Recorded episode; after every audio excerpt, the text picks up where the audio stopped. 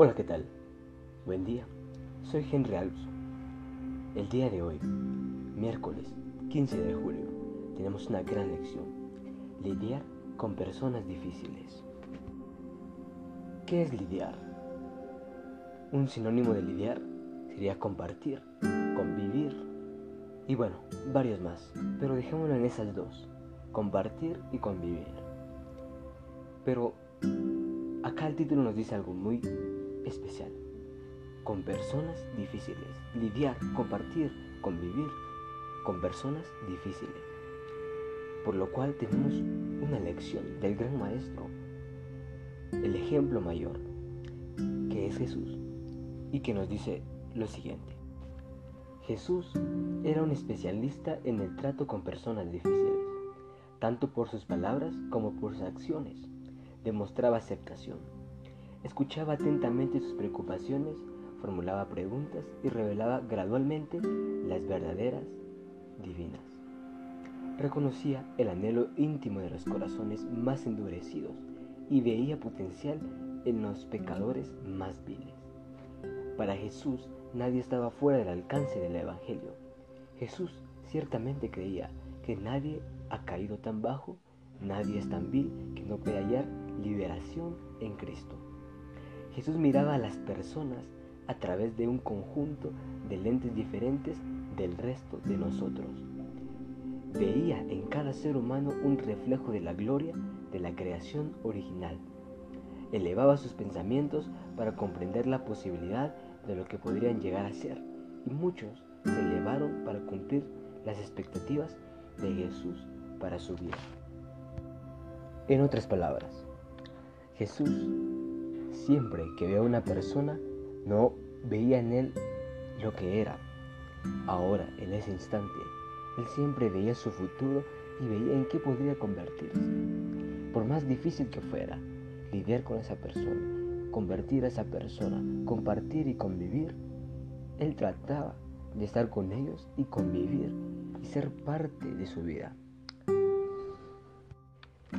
Y nos da tres ejemplos hermosos y bellos. La primera fue cuando encontró a Juan y a Pedro y los invitó a que dejasen de ser pescadores de, animales y ahora sean pescadores de personas. Esa fue la primera. ¿Qué vemos en este ejemplo? ¿Qué vemos de maravilloso en este ejemplo? Lo que vemos ahí es que a pesar de que ellos eran unas personas vulgares, de que Jesús quizá había escuchado de ellos de cómo eran, de qué eran, y aparte de ello, vio que eran unos simples pescadores, a él no le importó. Él no vino y buscó a grandes eruditos de la ley para que fueran sus discípulos. Él quiso ver a las personas más débiles, a las que estaban más enfermas espiritualmente, y las quiso revivir. ¿Y por qué quiso hacer esto? Porque quería ver en ellos el gran cambio y aparte eso, que todas las personas lo vieran también. Y aparte de todo esto, el testimonio sería más veraz, pues se veía el gran, se vería el gran cambio. Tal fue como el de Pablo, que llegó de ser un perseguidor a ser un gran seguidor y discípulo de Jesús. Y todo esto también lo hizo con un erudito de la ley, cuando le hizo la pregunta de qué mandamientos eran los principales. Y él contestó sabiamente, a él, por, mal, por más que le pusieran tropiezos y quisieran que dijera algo que no fuera según la Biblia, según lo que dice Dios, no pudieron. Jesús siempre tenía las palabras indicadas, aunque el compartir y convivir con esas personas, los eruditos, con los sacerdotes, fuera difícil, él siempre lograba hacerlo. Además de todo eso, Jesús jamás dejó de hacer la obra por la cual vino a este mundo incluso agonizando, hizo su obra. ¿Por qué? Porque cuando estaba clavado en esa cruz, junto a los dos ladrones, su testimonio hizo que el otro cambiara, pues ese ladrón sabía de quién era él, de qué había hecho en esta vida, por lo tanto le pidió misericordia y que lo dejara entrar al reino de los cielos. Él no habló, solo con el simple hecho de su testimonio pudo hacer la obra de Dios. Él jamás dejó de hacerlo. Y ahí también demuestra que por más que le costaba lidiar y que el otro ladrón eh, hablaba mal de él, pero el otro hablaba bien por su testimonio que ya había escuchado, que ya había visto, pues entonces él lidiaba con cualquier persona, sea ladrón, sea pescador, sea sacerdote, sea erudito de la ley, con cualquiera él pudo.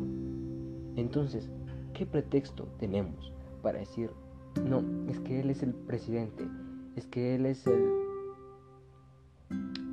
la persona más especial de todo el pueblo, él es el diputado? ¿Qué pretexto hay para decir que a ellos no podemos llegar? O no, porque esa persona es la más perdida del mundo, ya no tiene salvación. Jesús nunca, nunca nos dio ese ejemplo y tampoco quiere que hagamos eso. Pues eso es mentira. Se puede contra el más grande y contra el más pequeño. Se puede cambiar el corazón más duro. Siempre y cuando esto que realices tú, esto que vayas a compartir de Jesús, no lo hagas solo.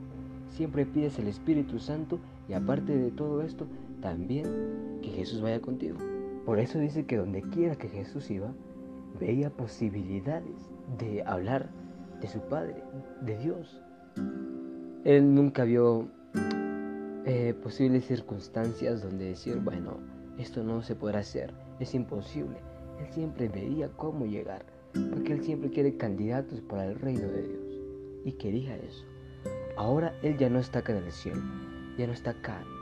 Él ya fue al cielo. Y después nos dejó esta gran obra y sabe que la podemos hacer, por eso la dejó. Si él sabía que no, entonces no la hubiera dejado, pero conoce y sabe qué don y qué tanto podemos hacer. Y por eso nos los ha dejado nosotros. Y por eso él dice, si nosotros no lo hacemos, las piedras hablarán. Pero otro canto hermoso dice, mientras yo puedo, alabaré al Señor, porque las rocas no alabarán. Haz tú la obra, hagamos la obra. Estos podcasts que yo hago Quizá me da miedo llegar con el diputado, con el alcalde, e ir y hablarle de Jesús y de, de Dios. Me da miedo, quizá soy tímido, pero quizá uno de ustedes compartiendo esto llegue a él y lo escuche. Pues se hizo la obra, escuchó de Jesús. No necesariamente tienes que ir personalmente, aunque sería lo mejor, es lo mejor, pero tienes otros medios en los cuales puedes contactar y después hacer un puente para que quizá vaya otra persona mejor, con mejor conocimiento de la Biblia y que vaya a predicar de Jesús. Por eso tengo una gran reflexión. Había un joven que decidió subir el monte Everest. Este joven iba tan tranquilo, pero de repente le dio un escalofrío y bueno, los huesos se le secaron. Todo esto hizo que ya no continuara. Y se quedó y se estaba a punto de morir ahí, congelado. Pero escuchó el grito de otro, otro joven diciendo y pidiendo ayuda. Entonces vino a él ese amor, esa compasión y fue y lo ayudó. Lo arrastró, lo cargó, lo llevó hasta llegar al pueblo más cercano. Y cuando llegaron, estaban salvos. Al poco tiempo, unos días después, se dio cuenta que si no hubiese salvado a ese joven, él tampoco se hubiera salvado. ¿Pero por qué? Porque al momento de cargar, de llevarlo, él sentía calor corporal por dentro y por fuera, entonces eso hizo que se rehabilitara y que dejara de estar congelado. Si no lo hubiera hecho, hubiera muerto. Es lo mismo en la vida cristiana. Si tú no ayudas a los demás, mueres congelado. Te quedas ahí y tu vida cristiana queda congelada y los demás mueren, dejas morir, así como este joven, si no hubiera ayudado, hubiera muerto también el otro. Pero si lo ayudas, a la vez tú creces espiritualmente y ayudas a los demás. Es una cadena, como ya lo dijimos. Por eso, la reflexión de hoy es que le pidamos a Dios, a Jesús, que nos haga sensibles en el Espíritu Santo. Que, por favor, que Él nos pueda hacer un toque y que nos abra los ojos para ver, para ver las oportunidades espirituales que nos ofrece cada día nuestra fe. También que le pidamos sabiduría, que le, que le pidamos voluntad para compartir al Cristo, a Cristo que nos ama y que ama a todos. Cuando hagamos esto, yo ahora que realizo esto, pues la vida tiene un significado completamente nuevo. Tendremos una sensación de satisfacción y alegría que nunca antes habíamos experimentado. Solo aquellos que trabajan en favor de las almas pueden conocer la satisfacción que pueden traer. Quizá yo no lleve mucho tiempo, pero con el poco que hago siento una satisfacción, algo diferente en mi vida. Me ayuda a crecer espiritualmente y a la vez me ayuda a no hacer cosas que no debo hacer, pues estoy más en comunión con Jesús al leer diariamente la Biblia. Lo mismo tú, aprende y pídele a Dios que tengas que te derrame el Espíritu Santo para que puedas ser parte de esto. Y que podamos lidiar con cualquier persona, por lo más difícil que sea, logremos, pues Él está con nosotros y nos ha dado el ejemplo mayor. Por eso, te invito a escuchar este podcast y ser parte de la misión. Serán de bendición para tu vida. Que Dios te bendiga.